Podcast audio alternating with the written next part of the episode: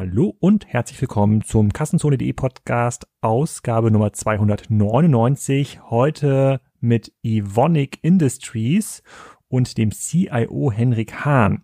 Wir reden darüber, wie man so einen Mischkonzern rund um das Thema Chemie digitalisieren kann.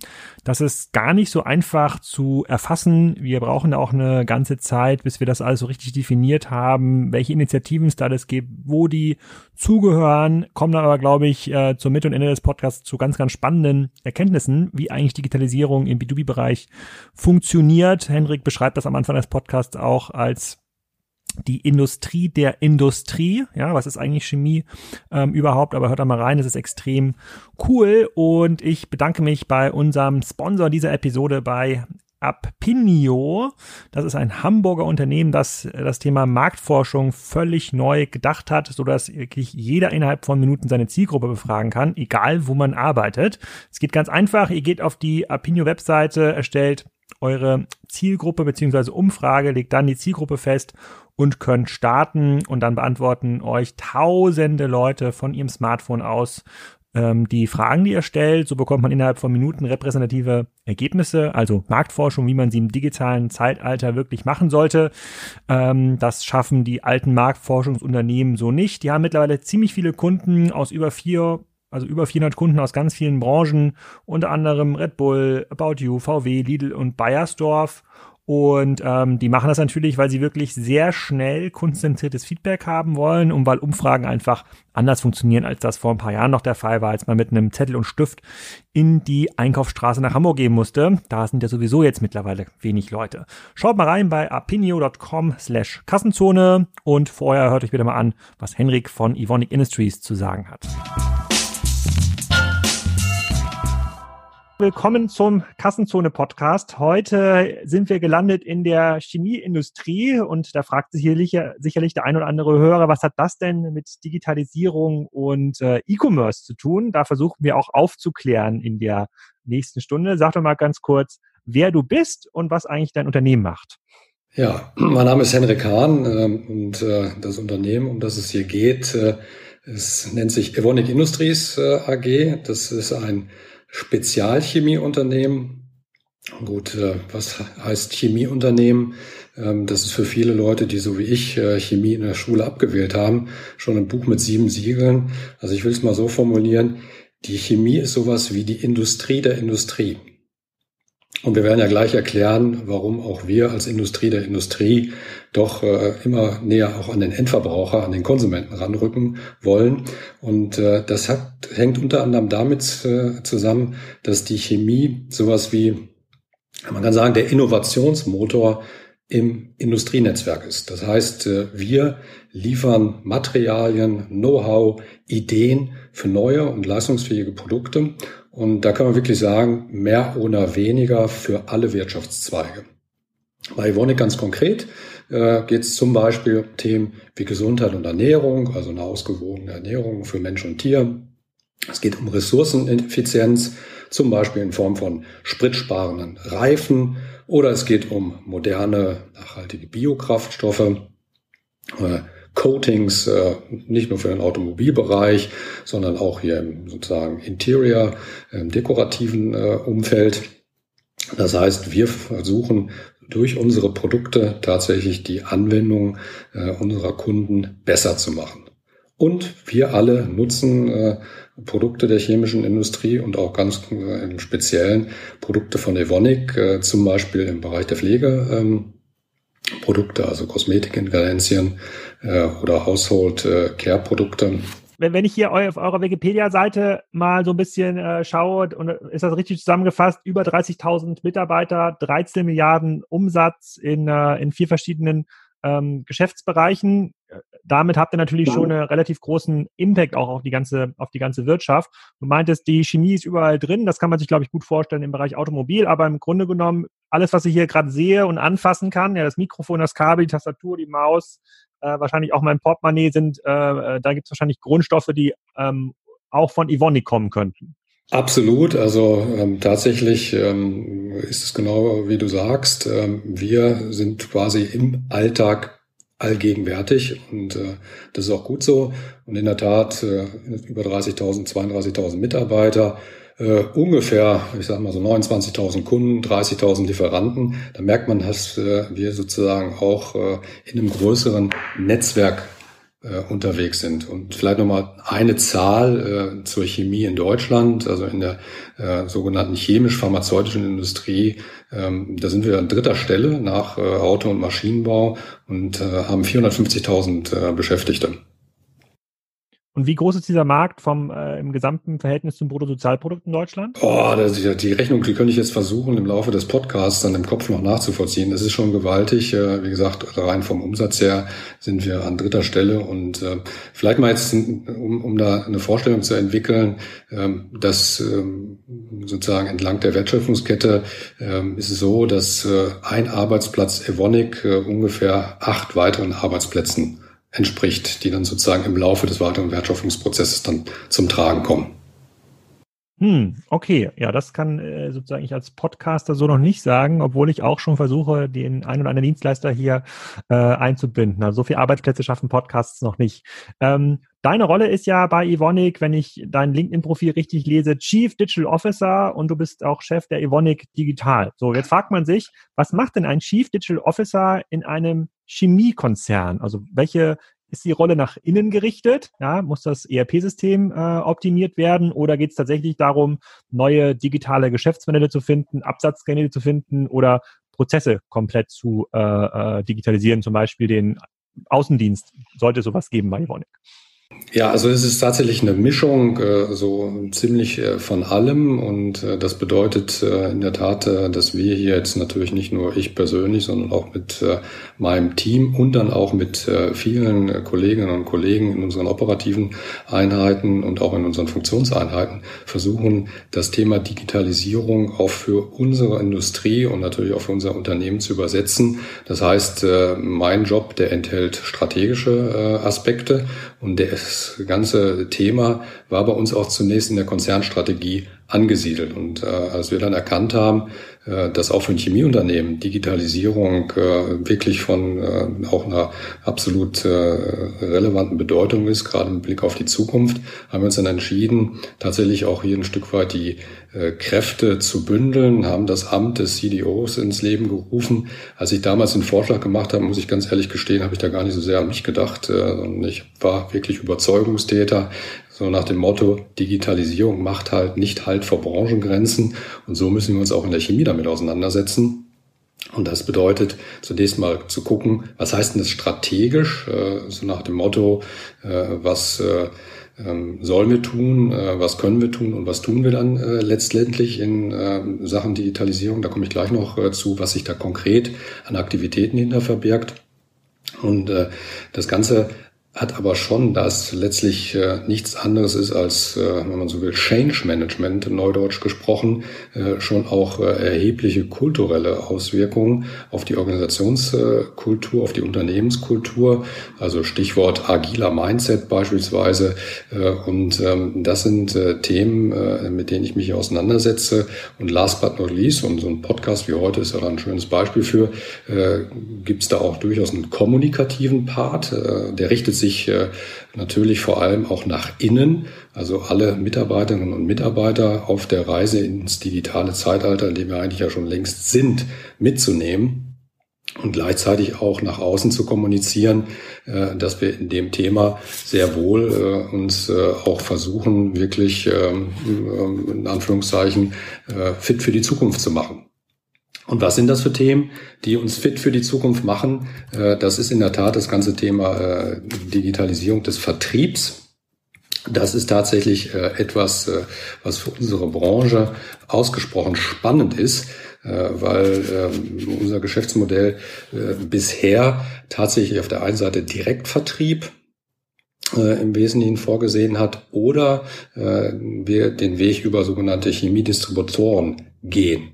Das sind diejenigen, äh, die dann auch äh, äh, Produkte und Evonik hat jetzt über 4000 Produkte, 6900 Markenregistrierungen und Anmeldungen und Distributor, der sammelt sozusagen von mehreren Chemieunternehmen in der Regel Produkte ein ähm, und konfektioniert die dann und kann dann auch kleinteiligere Auslieferungen vornehmen. Und äh, das ist natürlich etwas, äh, da kann man sich dann auch die Frage stellen, können wir nicht dank Digitalisierung, dank Plattformökonomie da vielleicht selber ein Stück weit äh, äh vom eigenen Kuchen ein bisschen mehr abbekommen? Äh, das ist allerdings jetzt nicht so äh, angelegt, äh, dass wir jetzt hier jeden Distributor rausschmeißen wollen. Ganz im Gegenteil, das ist eine partnerschaftliche Form der Zusammenarbeit. Aber die, ähm, wir hatten bei Otto ja auch, also ich habe bei Otto 2005 angefangen zu arbeiten und ähm, da ist natürlich auch noch super restriktiv gewesen das Netzwerk, kein Web.de, kein GMX und so. Und da der, den Durchbruch haben wir dann erreicht. Äh, ich habe dann Barcamps organisiert bei Otto ähm, und da hat natürlich dann äh, die Konzern-IT und die Juristen Angst gehabt, dass da hunderte von Hackern kommen. Und dann haben wir über einen Partner, äh, einen Netzwerkpartner in Hamburg, haben wir quasi ein komplett separates IP-Netzwerk auf dem kompletten Outlook-Kompass verteilen lassen. Und die Router konnten das, die konnten quasi ein weiteres Netzwerk routen. Und mhm. ähm, seitdem gibt's gibt's dort freies Internet, weil dann auf einmal der Netzwerkpartner quasi diese Haft, das Haftungsrisiko trägt und als Netzwerk Partner ist das wohl alles egal. Wir als Unternehmen ist es eben nicht egal. Aber dann gibt es so ein Gast-WLAN und das war dann, das, das war super. Das hat dann auch sofort dann 2005 schon irgendwie 500 äh, äh, Mbit up und down gehabt. Und äh, das war für das Barcamp sensationell. Aber es, man braucht halt quasi so einen geschlossenen IP-Kreis, wo irgendjemand mhm. anders haftet. So, das war ja. Ähm, kannst du da ein bisschen mal erklären, wie sich das operativ auswirkt in den einzelnen äh, Bereichen von, äh, von, von Evonik? Weil für ein Unternehmen, was aus dem Handel kommt, ein Otto, ist ja Digitalisierung einfach zu messen. Die messen einfach, wie viel Umsatz mache ich über den Katalog versus den Online-Shop. Ne? Und irgendwann hat sich dieser Umsatz dann verschoben auf äh, 50, 60 Prozent. Ich glaube, bei Otto müsste das so 2010 der Fall gewesen sein, 2010, 2011 und mittlerweile ist 100 Prozent. Wie messt ihr das? Also welche Aktivitäten ähm, tragen dazu bei, mehr digital zu sein bei Evonik? Ja, also das äh, ist tatsächlich ein äh, breites Spektrum. Also unsere Mission ist auf alle Fälle das Thema auf die Ebene der strategischen Geschäftseinheiten runterzubrechen, wie man so schön sagt, äh, und auch natürlich auf die Ebene der Funktionseinheiten. Man muss dazu sagen, dass die Chemie vielleicht den Ruf hat, nicht ganz so digital unterwegs zu sein. Tatsächlich waren wir eine der ersten Branchen, die sich intensiv äh, zum Beispiel mit den Themen Automatisierungstechnik, äh, Daten, äh, Analytics äh, auseinandergesetzt hat. Und das tatsächlich schon in den 60er Jahren. Das heißt, wir sind im Bereich der Produktion jetzt im Vergleich zu anderen äh, Unternehmen des produzierenden Gewerbes doch äh, ganz flott äh, unterwegs, also auch mit äh, entsprechender Prozessleittechnik äh, und dergleichen. Das heißt, äh, Industrie 4.0 ist für uns, äh, obwohl es damals den Begriff noch gar nicht gab, äh, gar nicht so sehr eine Unbekannte. Äh, Im Produktionsumfeld äh, nutzen wir tatsächlich äh, schon, schon seit langer Zeit äh, alles, was im Endeffekt hilft, äh, auch äh, unsere, wenn man so will, physische Realität zu vermessen und daraus dann auch äh, Verbesserungen äh, abzuleiten, äh, im Sinne von zum Beispiel Energieeffizienz. Und ähm, das ist ganz beeindruckend. Also ähm, die, wir haben es jetzt auf, bezogen auf das Jahr 2008 äh, beispielsweise geschafft, äh, ähm, hier 42 Prozent unserer Treibhausgasemissionen sozusagen darauf zu reduzieren und werden bis äh, 2025 das tatsächlich dann halbiert haben, bezogen auf das Jahr 2008. Und äh, in der Verbindung spielen schon äh, tatsächlich digitale Technologien und auch ein datenzentriertes Agieren im Produktionsumfeld äh, schon seit jeher eine große Rolle. Das heißt, auch das Thema Data Science äh, ist bei uns im Unternehmen kein äh, Unbekanntes. Also wir haben schon vor 30 Jahren Data Scientists äh, eingestellt. Die haben wir damals natürlich nicht so genannt. Die haben wir Entwicklungs- und Naturwissenschaftler äh, genannt oder anders kryptisch bezeichnet. Aber im Endeffekt äh, war das schon immer äh, unsere Mission zu gucken, wie kriegen wir aus den Daten, die wir auch im Produktionsumfeld ähm, äh, generieren, dann tatsächlich äh, Erkenntnisse, die wir dann auch zur Prozessverbesserung im Sinne auch eines, wenn man so will, prozessintegrierten Umweltschutzes in einer prozessintegrierten Nachhaltigkeit nutzen können. Also von daher äh, auf der einen Seite recht gut unterwegs, auf der anderen Seite gerade alles, was die Commerce-Themen betrifft, ähm, ähm, sicherlich äh, nicht äh, zu vergleichen äh, mit einer Otto oder anderer Handelsunternehmen, wenngleich auch da äh, man sagen kann, auch gerade wir äh, mit einer unserer Vorgängergesellschaften waren eigentlich schon in der Dotcom-Welle äh, auch ähm, sehr pioniermäßig unterwegs, haben also versucht, insbesondere auch, äh, ich hatte ja gesagt, wir haben ungefähr 30.000 Kunden, ungefähr 30.000, 29.000 Lieferanten und die Frage, wie können wir eigentlich in äh, unseren Zuliefer- und Liefernetzwerken, inklusive dann natürlich dann auch auf der Abnehmerseite, auch eine Datenintegration herbeiführen über entsprechende APIs. Äh, da haben wir schon auch äh, in den 90er Jahren ähm, versucht, das hinzukriegen. Also quasi, dass die ERP-Systeme miteinander kommunizieren.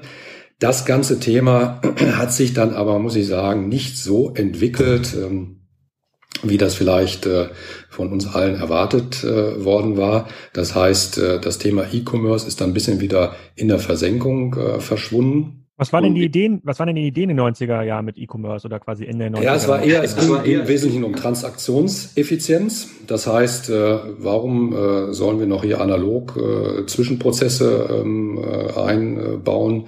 Wir haben ja alle ERP-Systeme, also SAP etc. Und lass doch einfach die ERP-Systeme miteinander kommunizieren. Das reduziert erheblich den manuellen Aufwand. Das betrifft dann im Endeffekt alles rund um das Thema Supply Chain Logistik und dann aber auch natürlich Zahlungsabwicklung. Ähm, das wurde äh, wirklich damals äh, aber nicht von der Industrie so aufgenommen, äh, weil wir da vielleicht im Office-Bereich äh, dann doch nicht so digital unterwegs waren, wie das erforderlich gewesen wäre. Also gerade so das Thema, äh, also wir haben noch viel mit Hausbriefen und äh, Telefax gearbeitet, als ich 1999 ins Unternehmen gekommen bin. Ähm, und das erklärt dann vielleicht, dass sozusagen eine reine digitale auch Abbildung und Abwicklung von Transaktionen dann vielleicht auch ein bisschen too far off war. Und äh, von daher äh, ist das dann so ein bisschen wieder abgeklungen. Und äh, seit ungefähr fünf Jahren äh, beschäftigen wir uns wieder intensiver, also nicht nur wir ähm, als äh, Unternehmen, aber ganz besonders äh, auch in der gesamten Branche mit dem Thema E-Commerce, auch äh, vor dem Hintergrund, äh, wie können wir eigentlich die Interaktion auch mit unseren Kunden bedeutungsvoller gestalten. Ähm, das war so die Idee. Ähm, wie können wir ein gutes Kundenerlebnis äh, generieren und gleichzeitig natürlich, wie können wir aus den äh, Interaktionen mit unseren Kunden noch besser herausfinden, was die nun schließlich brauchen. Das heißt auch eine Verbindung äh, zu dem Thema der Innovation. Also ähm, wir sind ja letztlich äh, äh damit angetreten, äh, dass wir versuchen, unseren Kunden Hilfestellung zu geben, zu besseren, äh, neuen, leistungsfähigen Produkten zu kommen. Und je früher man da im Endeffekt die Feedbackschleifen schließen kann, äh, desto besser. So war die Idee. Die Realität, muss man fairerweise sagen, ist können, können wir das einmal, können wir das vielleicht mal mit einem Beispiel äh, aufzeigen? Also die Idee wäre, dass ihr lernt, wie ein Automobilhersteller, bleiben wir vielleicht mal bei dem, bei der Branche, ähm, ein, ein, ein neues Produktionsmittel einsetzt, um daraus dann irgendwie Schaumstoff für die Sitze zu machen. Und bisher war der Feedback-Prozess, ihr habt ein Jahr warten müssen, ob das funktioniert oder nicht. Und ihr wollt es quasi mit digitalen Elementen beschleunigen. Also wenn das so wäre, äh, dann wäre unsere Welt wirklich wunderschön. Äh, machen wir aus dem ein Jahr sieben Jahre. Äh, das ist nämlich so etwa der Zeitraum, den man für Innovationsprozesse in der Chemie äh, veranschlagen muss. Also äh, von der Idee, die jetzt unsere Chemiker haben im Labor bis zu einer kommerziellen auch Realisierung dauert es in der Regel, also bis dann auch eine Produktionsanlage steht, können schon im Falle eines echten neuen Produktes sieben bis zehn Jahre ins Land vergehen. Und man ist da ähm, mindestens mal fünf Jahre, zumindest mal in kommerzieller Hinsicht, äh, ein Stück weit im Blindflug. Also es ist unvorstellbar äh, für jemanden, der jetzt aus dem B2C kommt. Äh, die Iterationszyklen, die sind halt ausgesprochen länglicher Natur. Und das war halt genau die Idee. Und von daher ist vielleicht hier an der Stelle auch mit dem Thema Digitalisierung die Chance verbunden, dass wir tatsächlich viel früher das Experiment vor den Plan setzen und zwar nicht nur im Labor, sondern auch am Markt äh, viel stärker iterativ herausfinden, was äh, Kunden denn wirklich haben wollen. Ansonsten äh, ist die, die klassische Entwicklung, äh, es liegt jetzt nicht daran, dass wir so langsam äh, sind, äh, äh, sondern es hat natürlich ganz, ganz viele Komponenten. Äh, unsere ähm, Branche lebt letztlich von Innovationen, die dann auch durch Patente abgesichert sind. Das heißt, alles rundherum, bis dann eine kommerzielle äh, äh Verwendung äh, dann äh, tatsächlich gegeben ist, ist ein sehr, sehr langer Prozess. Und wir versuchen jetzt auch durch äh, die entsprechende Interaktion mit Kunden viel früher äh, die Bedürfnisse tatsächlich dann so weit äh, ermitteln zu können, dass wir jetzt nicht äh, so lange quasi blind äh, weiterlaufen, sondern den Kunden dann schon an der frühen äh, Phase auch im eigenen Innovationsprozess dann mitnehmen. Und da sehe ich persönlich einen riesen äh, auch für das ganze Thema äh, des digitalen Vertriebs. Also mit anderen Worten, die ursprüngliche Idee, einfach die Transaktionskosten zu reduzieren, die Vertriebskosten, wenn man so will, zu reduzieren, die springt für meinen äh, Geschmack viel zu kurz. Hier ist wirklich die Chance gegeben, sehr, sehr frühzeitig mit Kunden zu interagieren auf einem ganz neuen Level. Und äh, das Gute ist, äh, dass viele Kunden das ja quasi aus ihrem privaten Lebensumfeld als Endkonsument sozusagen kennen. Und so ein bisschen ist die Idee, wie kriegen wir äh, das, was äh, sozusagen B2C äh, ein, ein, tolles Kundenerlebnis, was das ausmacht, wie kriegen wir das in unsere Geschäftskundenwelt übertragen. Und das muss man schon sagen, äh, B2B und B2C sind schon zwei wirklich Universen, die wenig, wenig Verbindung bisher hatten. Habt ihr denn in der B2C-Welt mal experimentiert, also direkt an den Kunden zu verkaufen? Den Kunden, den du ja gerade beschreibst, ist ja der B2B-Kunde, ja, der mhm. Automobilhersteller, der äh, Nahrungsmittelhersteller, wer auch immer. Sagen, ähm, aber habt ihr mal experimentiert mit ähm, Endkunden Kontakt aufzunehmen, um zu gucken, wie verwenden die eigentlich eure Ware, so, sofern überhaupt endkundenfähige Produkte herstellt. Absolut. Äh, die Idee, ähm, die ist äh, immer wieder auch äh, bei uns im Unternehmen durchaus diskutiert worden. Jetzt kann man sich vorstellen, ähm, dass, also da wir ja gerade jetzt zum Beispiel im Bereich der Kosmetik Inhaltsstoffe, da sind wir ja faktisch in Endkundenprodukten enthalten, kann man im Übrigen über den Barcode auf jedem Duschgel äh, schnell selber herausfinden. Und äh, was hat uns da in der Vergangenheit ein Stück weit von abgehalten, äh, näher an den Endkunden ranzurücken? Naja, wir wollten natürlich nicht in Konkurrenz zu unseren Kunden treten.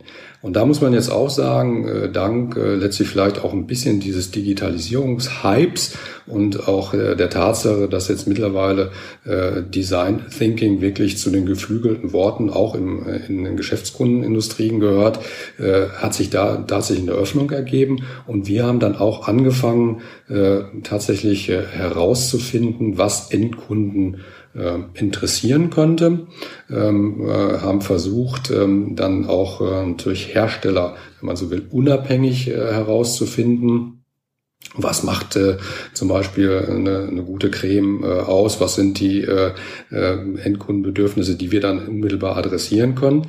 Äh, wir haben aber dann tatsächlich auch selber äh, angefangen, Produkte an Endkunden zu vermarkten, äh, unter anderem auf dem Gebiet der Nahrungsergänzungsmittel. Ähm, äh, dort haben wir eine Akquisition äh, getätigt äh, in Norwegen, äh, ein Hersteller, der Beerenextrakte, wenn man so will, äh, produziert, äh, die eine gesundheitsförderliche Wirkung, insbesondere was die, klingt jetzt ein bisschen auch nicht ganz so illustrativ, aber steht für gesunde Blutgefäße. Und das bedeutet mit anderen Worten, äh, dass diese Nahrungsergänzungsmittel auf Bärenbasis äh, tatsächlich zum Wohlbefinden äh, beitragen können. Und da haben wir dann hier die Idee auch ganz konkret bei Evonik Digital aufgegriffen, ähm, dass wir dieses Produkt hier in Deutschland in der Dachregion online vermarkten. Und da sind wir dann den klassischen Weg gegangen, äh, wie er im äh, B2C äh, dann auch tatsächlich beschritten wird. Also wir haben eine Markt- und, und Kundendiscovery gemacht, äh, haben da geguckt, äh, ja, äh, wie sieht das Produkt nun aus äh, aus äh, Sicht der Endkunden, äh, was ist sozusagen mit dem Produktumfeld, äh, äh, wie sieht der Markt äh, hier für Nahrungsergänzungsmittel aus, äh, was äh, wollen im Endeffekt äh, Konsumenten haben? Haben, das dann Richtung, äh, äh, ja, so erster Schritt äh, Design Thinking, User äh, Empathy Maps äh, aufgestellt, haben dann im Endeffekt auch über Persona-Methoden äh, äh, hier entsprechende Zielgruppen entwickelt und haben dann Prototypen gebaut haben die getestet, also äh, und haben dann im Endeffekt äh, ähm, eine, einen Online-Shop äh, für diese spezifische Nahrungsergänzungsmittel, nennt sich Maddox, äh, ins Leben gerufen. Und äh, äh, ja, was soll ich sagen? Äh, aus meiner Sicht war das nicht besonders erfolgreich. Und äh, nicht besonders erfolgreich heißt, äh, wir haben äh, dann äh, tatsächlich hier eine Konversionsrate von äh, etwa 0,2 Prozent erzielt. Ähm, da sagt natürlich jeder Fachmann vielleicht ein bisschen wenig. So heißt, äh, jeder, jeder 500. Besucher hat gekauft. Ja, also wir haben das, hat eigentlich auf, wo wir schon so eine Bounce Rate von 85 Prozent hatten, hat es halt trotzdem erstaunlich gut funktioniert.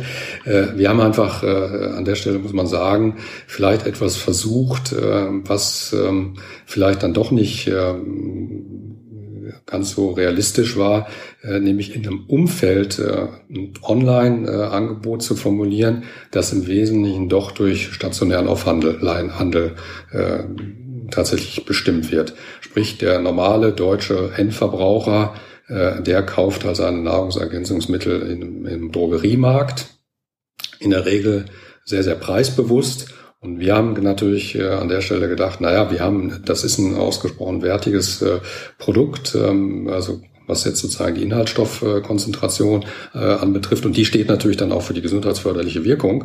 Äh, und dann haben wir gedacht, Mensch, wir haben durch die Design Thinking Methode und auch Interviews, die wir in Hamburg, in Berlin, in Essen, in der Fußgängerzone, habe ich selbst gemacht, äh, durchgeführt haben, gedacht, wir hätten jetzt hier zwei Zielgruppen identifiziert, nämlich den 30-jährigen Berlin-Mitte-Hipster und die äh, 54-jährige Essener Hausfrau, die bereit sind, äh, dann tatsächlich äh, auch äh, hier ähm, das, was es wert ist, äh, auch zu bezahlen und das Ganze dann auch äh, über ein Online-Angebot. Da muss man einfach sagen, äh, da, war, da haben wir sehr viel gelernt, also was auch so KPI-Metriken angeht. das ist auch gar nicht so trivial, wenn man da so als Newbie losgeht, sich überlegen muss, was ist denn eigentlich eine vernünftige Konversionsrate, wie sehen denn die typischen ähm, Kennzahlen aus, wie können wir steuern, ähm, wie können wir die Hypothesen testen. Ich sag mal so, auch wenn es jetzt in der Hinsicht als reines Online-Angebot nicht erfolgreich war, haben wir eine unglaubliche Lernkurve hingelegt. Das heißt, äh, ähm, der ganze Aufwand, den wir da betrieben haben, der hat sich schon gelohnt. Äh, am Ende ähm, haben wir jetzt äh, dann auch dieses spezielle Produkt dann doch aus verschiedenen Gründen über den Apotheken, über die Apotheken gefahren, sprich stationäre Apotheken und Versandapotheken, weil wir einfach gemerkt haben, von der Wahrnehmung äh, ähm, passt es dann vielleicht besser äh, in, in einen solchen, äh, in, ein solches Vertriebsformat äh, als sozusagen äh, der eigene Online-Shop. Äh, nichtsdestoweniger, das war so ähm, das, äh, was äh, uns jetzt sozusagen äh, da an der Stelle doch äh, äh einige Einsichten äh, erlaubt hat, auch wie schwierig es ist am Ende, ähm, ähm, selbst bei einer, wenn man so will, ähm, großen Bevölkerung, und das war natürlich die Idee, äh, sozusagen zu schauen, äh, wie viel Einwohner hat Norwegen, wie viel Einwohner hat äh, Deutschland, und da muss ja was gehen.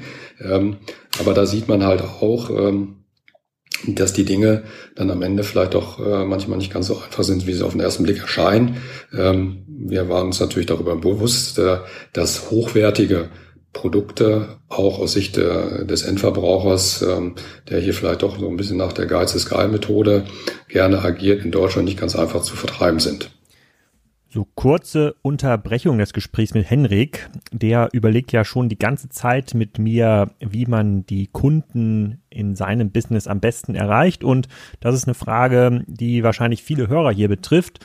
Und da hat sich bei mir ein Unternehmen gemeldet, was dabei helfen kann. Das ist Insert Optimizer. Die arbeiten an dem Thema Paketbeilagen. Also man kann da mit seinem Unternehmen ganz schnell einen Account erstellen und die bieten Online-Marktplatz für Paketbeilagen an. Da kann man mit zahlreichen Funktionen filtern, dass man die richtige Zielgruppe erreicht und so die, Rest, die richtigen Paketbeilagenplätze auswählen kann. Und äh, Insert Optimizer optimiert natürlich dann eure Buchungsanfrage und die drucken euch im Zweifel auch die Paketbeilagen. Das ist ein ziemlich cooles Angebot, weil man damit einen alternativen Zugangsweg bekommt, äh, äh, links und rechts von Google und äh, Facebook direkt an den Kunden. Über 380 Unternehmen nutzen das bereits. Die sorgen natürlich für eine erhebliche Preistransparenz in dem Markt und äh, die haben auch immer mal wieder exklusive Restplatz und Sonderangebote zu unschlagbar günstigen Preisen. Ihr könnt euch bei denen melden, dann machen die euch auch einen Mediaplan, aber damit man mal so eine ganz grobe Hausnummer ähm, gehört hat, wenn ihr in den Testkampagnen zum Beispiel mal in den Paketen von About You, HelloFresh oder mein Müsli dabei sein wollt, dann geht das schon bei äh, ab circa 500 Euro für 10.000 gestreute Paketbeilagen. Also schaut euch das mal an. Das ist auf jeden Fall eine Möglichkeit, wie man seine Endkunden erreicht.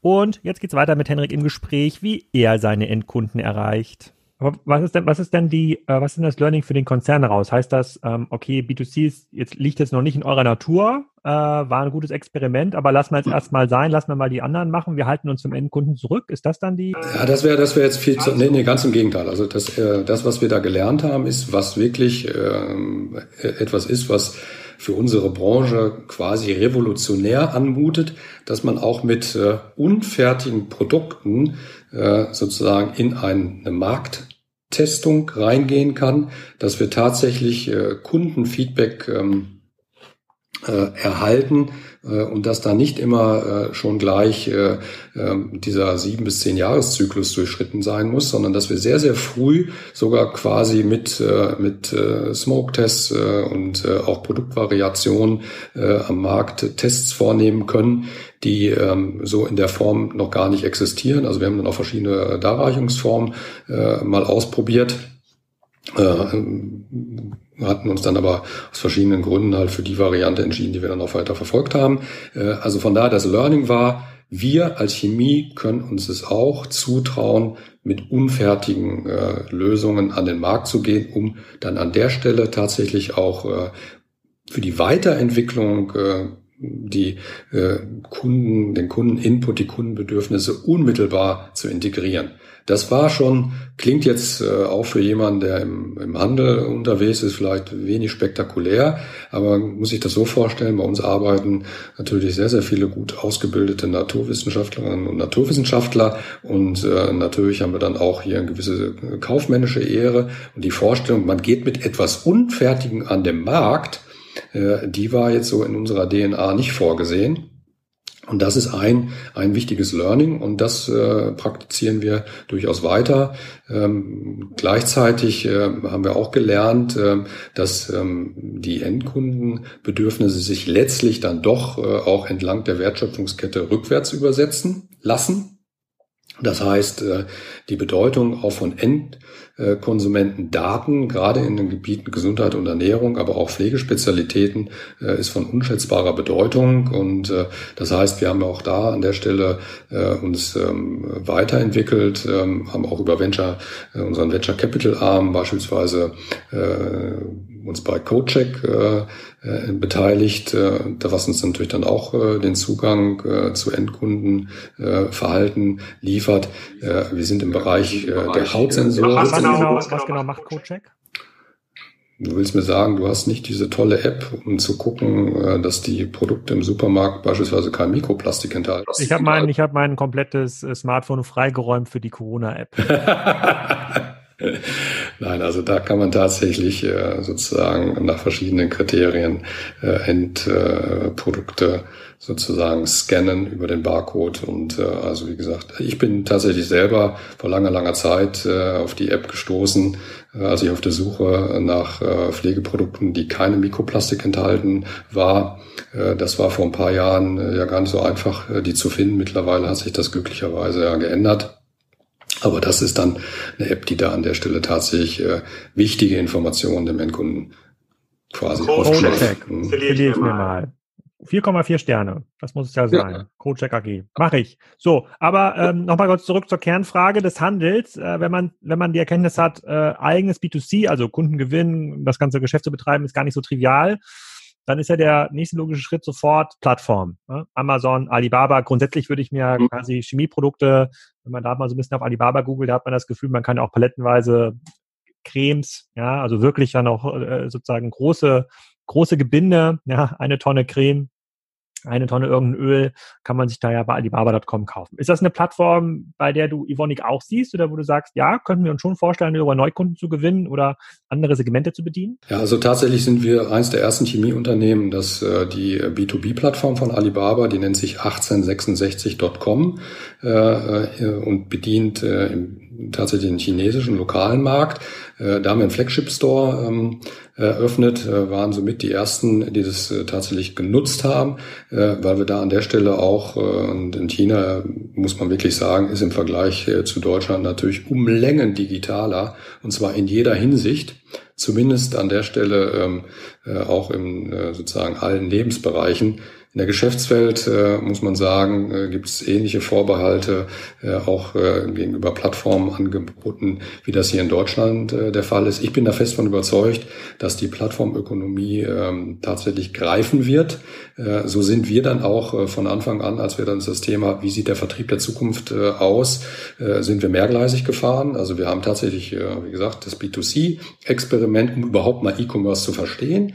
Dann haben wir parallel ein bisschen später einen B2B-Online-Shop äh, für einen Produktbereich äh, entwickelt und haben dann angefangen, auf Plattformen wie Alibaba uns zu tummeln.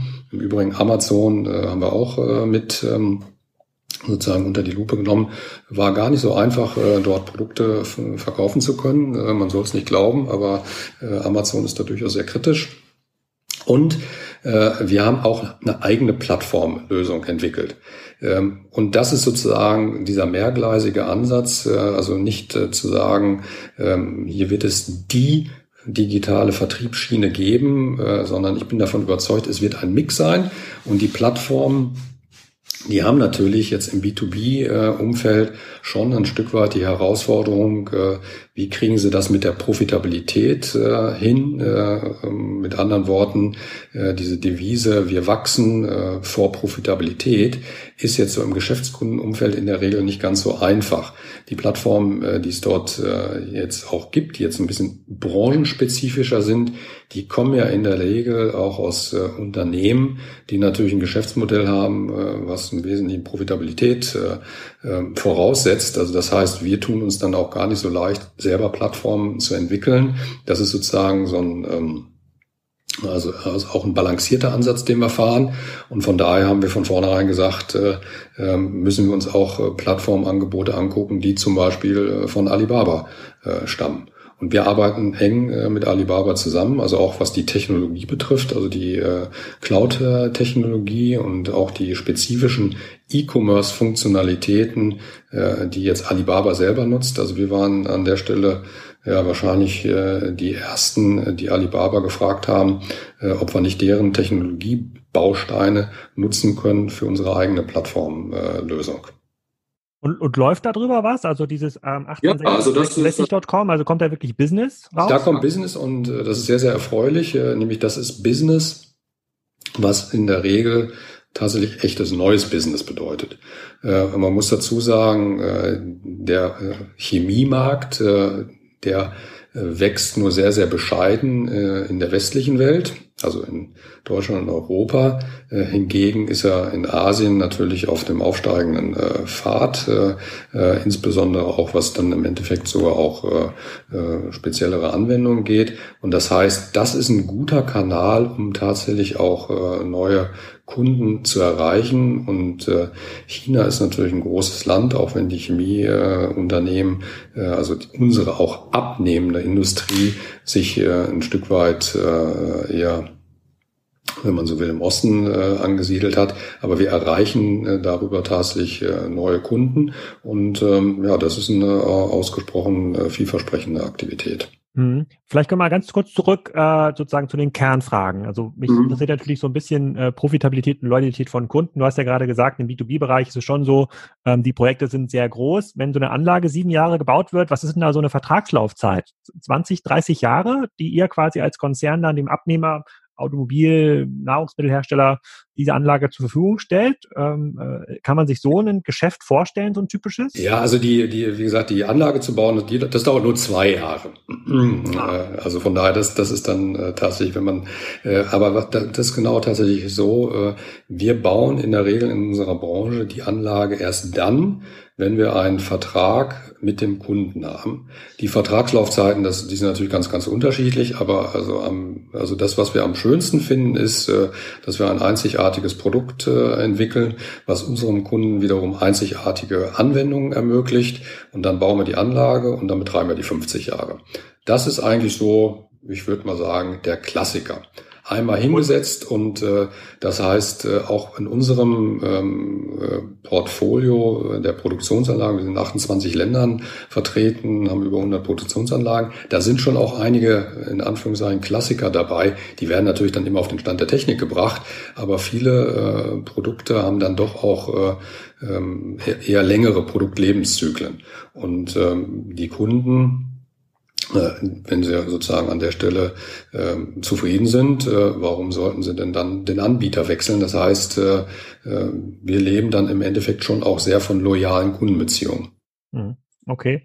Ähm, vielleicht nochmal eine spezielle Frage. Wir kommen auch schon ein bisschen zum Ende des, ähm, des Podcasts. Habt ihr denn diesen Corona-Effekt, auch weil ihr in diesem B2B-Segment unterwegs seid, ist der zu euch durchgestochen? Also habt ihr gemerkt, dass dann ähm, eure Abnehmer die Produktion eingestellt oder stillgelegt äh, haben und dann keine Ahnung, die Öle äh, oder die Grundstoffe, die ihr dann liefert, eben nicht mehr abgenommen haben?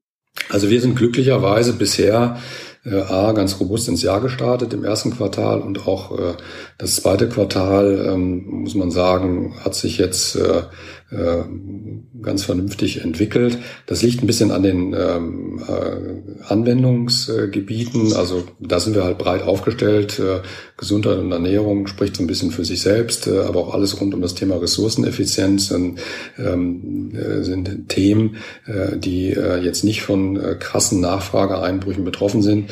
Wir haben in einem Bereich ein Stück weit unter den Rohstoffpreisentwicklungen auch ein bisschen zu leiden gehabt. Äh, aber alles in allem muss man sagen, bisher toi toi toi Natürlich wäre es jetzt äh, vermessen zu sagen, wir merken nichts von Corona.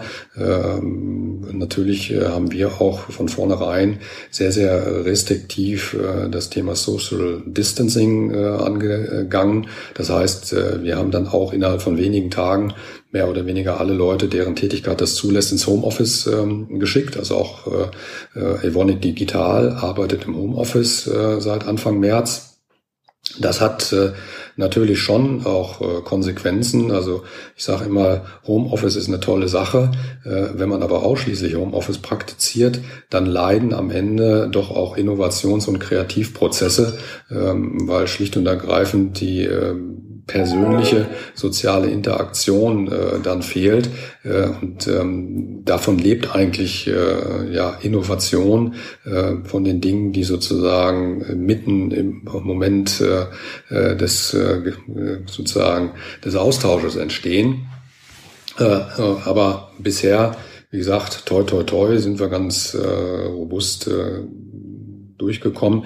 Wir haben natürlich große Sorge, äh, dass an unseren Produktionsstandorten, also hier zum Beispiel an unserem Standort in Mahl, äh, da arbeiten für Evonik etwa 8000 Mitarbeiter ähm, und auch in Summe ist das Infektionsgeschehen bisher bei uns im Konzern in Deutschland haben wir keine 50 Fälle also direkt äh, betroffene Mitarbeiter. Ähm, das ist ein sehr, sehr niedriges Niveau. Äh, das erlaubt uns auch, unsere Produktion weiterlaufen zu lassen. Und das ist natürlich dann auch einer der Gründe dafür, dass wir jetzt bisher da ähm, ganz gut äh, klargekommen sind. Okay, das, das ist doch schon mal, das ist doch schon mal cool. Und meine letzte Frage geht mal nach innen gerichtet in den Konzernen. Du bist ja, ihr habt ja diese Digitaleinheit jetzt gegründet und, und du hast ja auch gesehen, äh, wir hatten ja ähm, äh, Gisbert Rühl von Glöckner auch da. Mhm. Und ein großer Teil seiner Arbeit ist eigentlich die Mitarbeiter mitzunehmen, die am Anfang immer sagen, das brauchen wir nicht, das wollen wir nicht so machen, wir wollen unsere Preise nicht transparent machen auf irgendwelchen äh, Plattformen, wo kommen wir denn dahin? Äh, äh, das Endkundengeschäft ist das Geschäft unserer Kunden. Äh, Henrik, lass das mal sein, äh, äh, du verbrennst doch nur Geld.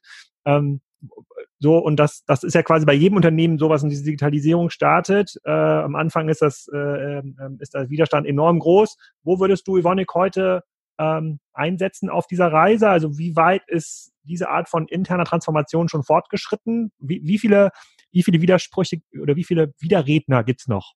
Ach, da bin ich jetzt wirklich mal äh, äh kann ich ganz äh, glücklich und zufrieden äh, sagen, wir haben kein Erkenntnisproblem mehr. Ähm, aber ich wäre nicht der Henrik, wenn ich nicht jetzt sofort einen Abersatz äh, einführen äh, würde. Ähm, aber tatsächlich haben wir jetzt momentan fast ein bisschen den gegenteiligen Effekt dass alle Leute so begeistert sind von diesen Digitalthemen, dass sie jetzt anfangen, äh, wenn man so will, äh, äh, wie Pilze äh, eigene Projektchen äh, aus dem Boden schießen zu lassen. Und äh, wir sind gerade dabei, das so ein bisschen zu versuchen, wieder zu kanalisieren. Also ich bin schon der Meinung, jeder muss auch für sich und seinen ihren Bereich Dinge ausprobieren, aber am Ende müssen wir auch als Konzern, und das macht ein Konzern aus, das Wissen, was wir im Konzern haben, zum Beispiel über das Thema digitaler Vertrieb, aber auch über das Thema, äh, wie können wir den äh, Einsatz von künstlicher Intelligenz äh, für ganz, ganz unterschiedliche Fragestellungen sinnvoll dann tatsächlich auch einführen und umsetzen. Da gilt es dann auch im Endeffekt mal das geballte Wissen, die Vernetzung äh, dieses geballten Wissens, die es nämlich sehr wohl gibt, äh, dann auch tatsächlich äh, zu nutzen und nicht sozusagen im eigenen Silo zu versuchen, hier sein eigenes Glück zu erfinden. Diese Silo-Mentalität, die ist in unserer Branche durchaus verbreitet, äh, auch aus guten Gründen. Äh, dieses, äh, es gibt nämlich dieses sogenannte Need-to-Know-Prinzip. Das schützt natürlich unsere proprietäre Technologie, die wir entwickeln, die wir über Patente abschützen. Das heißt, schützen. Das heißt, die Vorstellung, dass wir alles, was wir wissen, teilen, das ist in der Branche gar nicht so verbreitet gewesen. Äh, aber auch in der Hinsicht äh, machen wir jetzt äh, doch Riesenschritte nach vorne. Also von daher alles in allem bin ich ganz zuversichtlich, ähm, dass wir hier auch im digitalen Zeitalter das Unternehmen so weit entwickeln können, dass es wirklich fit für die Zukunft ist. Mhm. Oh, okay, und vielleicht, wenn ich den Podcast ankündige und wenn ich da im Intro ein bisschen drüber spreche, was ist denn eure bekannteste Marke? Du hast mir im Vorgespräch mal ähm, gesagt, euch hat mal Plexiglas äh, gehört. Das war mir gar nicht bewusst, dass das eine Marke ist. Ich dachte, das ist eine mhm. Gattung, aber da lernt man was dazu. Also das Tempotaschentuch der, äh, ja, wie nennt man das denn? Ähm, äh, Plastikscheiben. Ähm, ja, ja. ja. Oh, äh, aber was, was ist heute so eine ganz bekannte Marke, die ein Endkunde kennen könnte?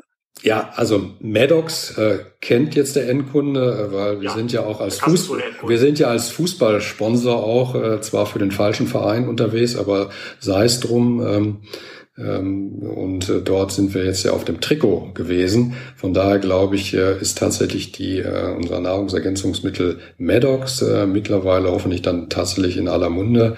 Auch wie gesagt, äh, wenn es leider auf dem Trikot des falschen Vereins ist. Ja, aber, aber wir haben äh, den einen oder anderen BVB-Film bei uns in äh, sozusagen bei uns bei, bei Striker. Ähm, habt ihr eine, habt ihr eine Loge bei, äh, im, im Stadion? Vielleicht kann man da, äh, vielleicht kann man da noch was machen.